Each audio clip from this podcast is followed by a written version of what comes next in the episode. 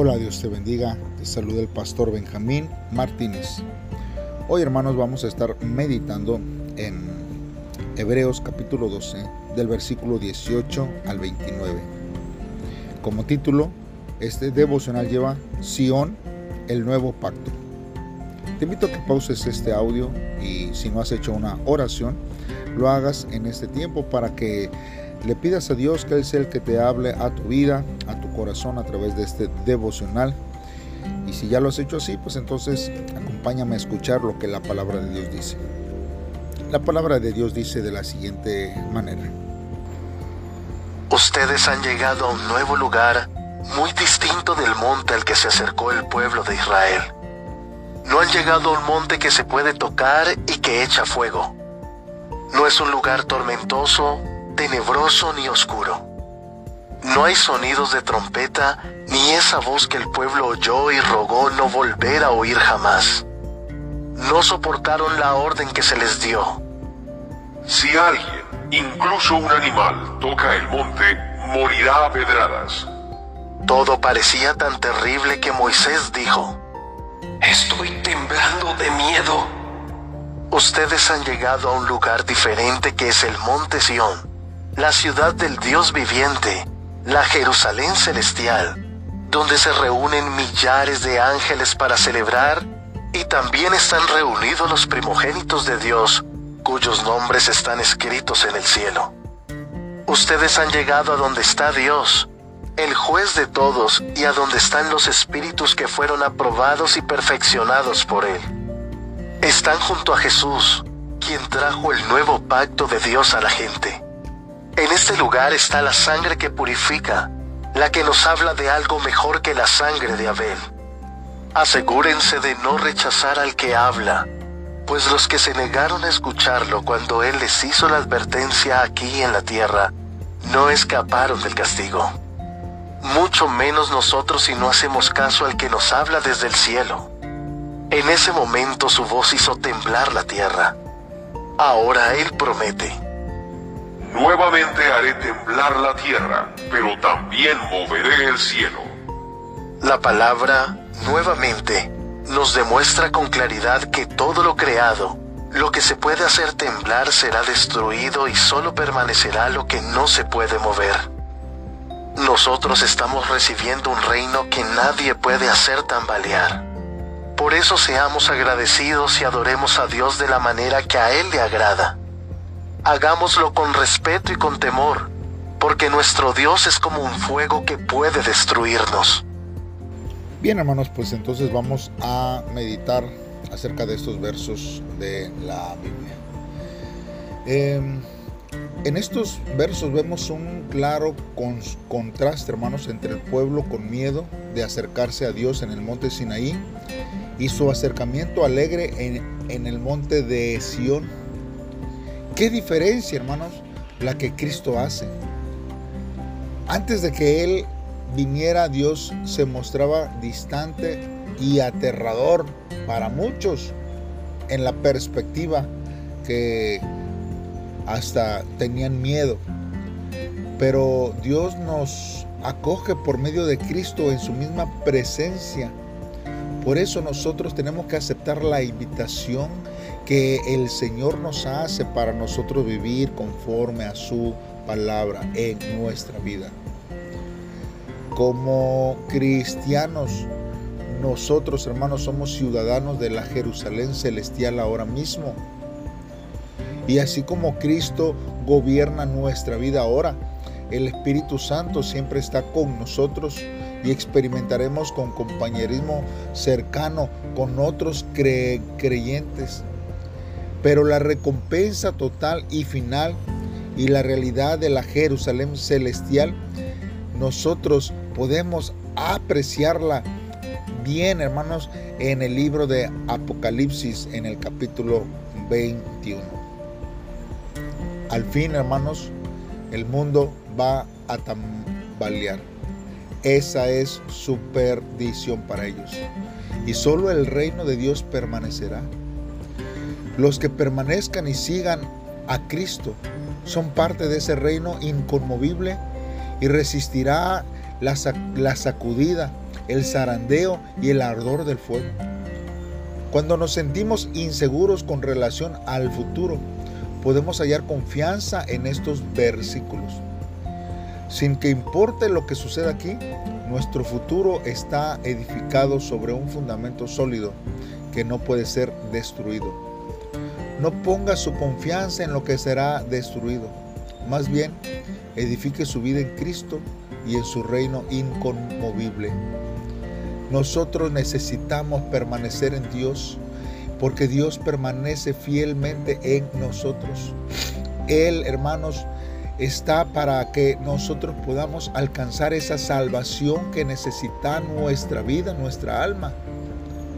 Ahora, nosotros podemos ver que hay una gran diferencia entre la llama de una vela y el devastador fuego de un bosque.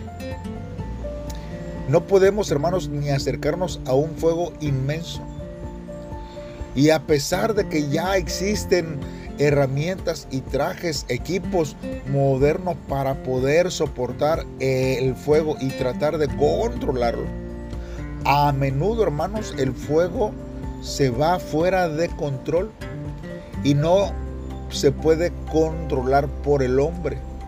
Y depende de esto muchas circunstancias, el viento, eh, si el clima está seco, húmedo, la condición misma de el bosque, los tiempos, ¿verdad? Donde si son apenas son árboles verdes o ya, ya las hojas ya eh, eh, eh, están secas, ¿verdad? Así que nosotros de esta misma forma podemos entender que Dios tampoco está dentro de nuestro control. No podemos forzarlo a hacer nada mediante nuestras oraciones pero siente profunda compasión por usted y por mí y por la oración que nosotros hacemos. Él, hermanos, nos salvó del pecado y nos salvará de la muerte.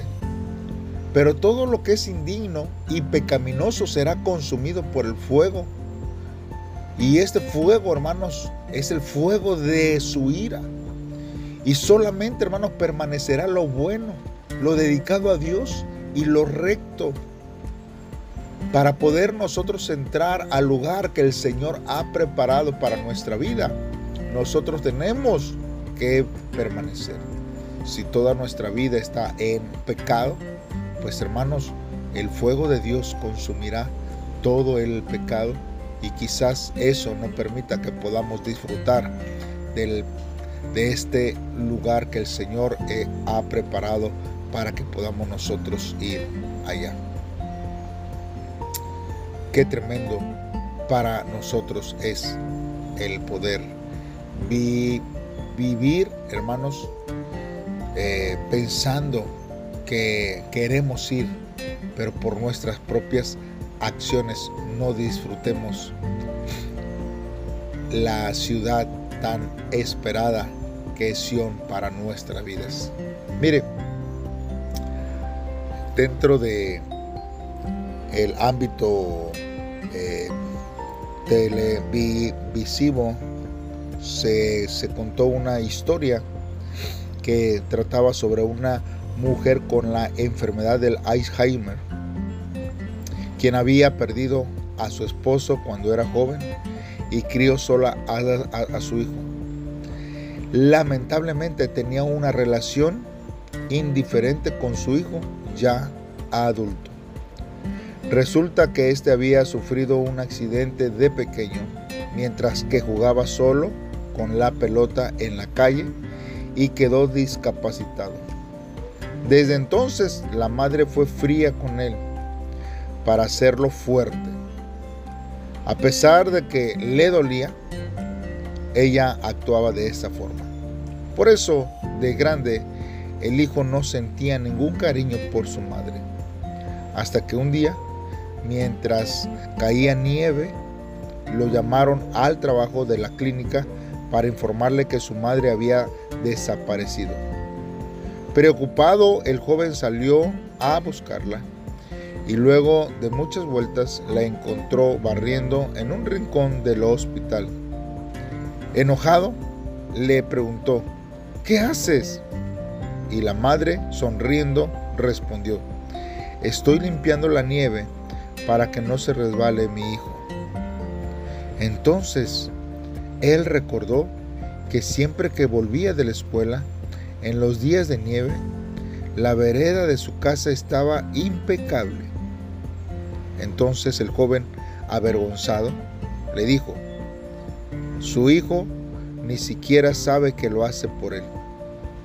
Y la madre afirmó, no importa, lo importante es que él no se resbale. A veces, hermanos, el corazón nos mueve a hacer cosas como el corazón de esta madre que cuida de su hijo. Y esto, hermanos, nos recuerda el amor de Dios. Si bien nosotros, hombres pecadores, no comprendíamos su voluntad, pero el amor inquebrantable de Dios se reveló en la cruz de Cristo para que nosotros pudiéramos disfrutar de su amor en este tiempo. Por eso, hermanos, en este devocional nosotros podemos reflexionar al hacernos dos preguntas. La primera, hermanos, ¿cuándo hemos sentido temor de Dios? Cuando nosotros pareciera que nos ha atemorizado eh, cuando Dios obra, cuando Dios habla. Hay veces, hermanos, que el Espíritu Santo redarguye nuestros corazones y nos revela que necesitamos tener un cambio en nuestras vidas porque el Espíritu Santo nos hace entender que hemos hecho algo mal. Y entonces venimos delante de Dios. Porque ahora Dios no nos hace eh, que nos sintamos mal por las cosas que eh, hacemos como para señalarnos, para rechazarnos, ¿no? No, hermanos. Él solamente lo, lo hace y nos revela cuando hemos hecho algo mal para que nosotros, hermanos, podamos acercarnos a Él, arrepentirnos de nuestros pecados y no perder la comunión que existe entre Dios y nosotros. La segunda pregunta para reflexionar hoy es, ¿por qué nosotros debemos perseverar en la fe hasta el fin? La Biblia dice que el que, el que persevera hasta el fin, ese obtendrá la corona de justicia. Ese es el que recibirá la recompensa. Estaremos un día en esta bella solamente, hermanos, si nosotros nos acercamos a Él, confesamos nuestros pecados y le pedimos perdón a Dios y cambiemos de rumbo, dejemos de vivir y de volverlo a hacer. Porque el mundo, hermanos, ahora está eh, muchas veces eh, interviniendo en nuestras decisiones que nos desvían de los caminos de Dios. Así que permanezcamos firmes, perseveremos hasta el fin, no nos desviemos del camino que Dios tiene para nuestras vidas. Hagamos una oración a Dios. Padre, en esta hora estamos una vez más delante de ti. Tú eres mediador del nuevo pacto. Te doy gracias, Señor, por permitirnos acercarnos al santo trono celestial, Señor, ante tu presencia. Pero también, Señor, te pedimos que nos perdones por haber buscado las cosas solamente temporales de este mundo, habiendo recibido de ti un reino eterno e incorruptible. Que mi gozo más grande sea temerte, Señor, y servirte a ti, y que tu palabra, Señor, siempre haga, Señor, em, en nuestros corazones ese eh, efecto, ese deseo de ser, servirte. Gracias Jesús porque yo sé que tú siempre provees hacia nuestra vida. Te amamos Dios. En el nombre de Cristo Jesús te lo pedimos. Amén. Muy bien hermanos, pues nos vemos mañana en un devocional más. Te invitamos a que nos acompañes y que compartas estos devocionales con alguien que tú puedas saber que pueden ser de bendición para su vida. Saludos y nos escuchamos mañana. Bendiciones.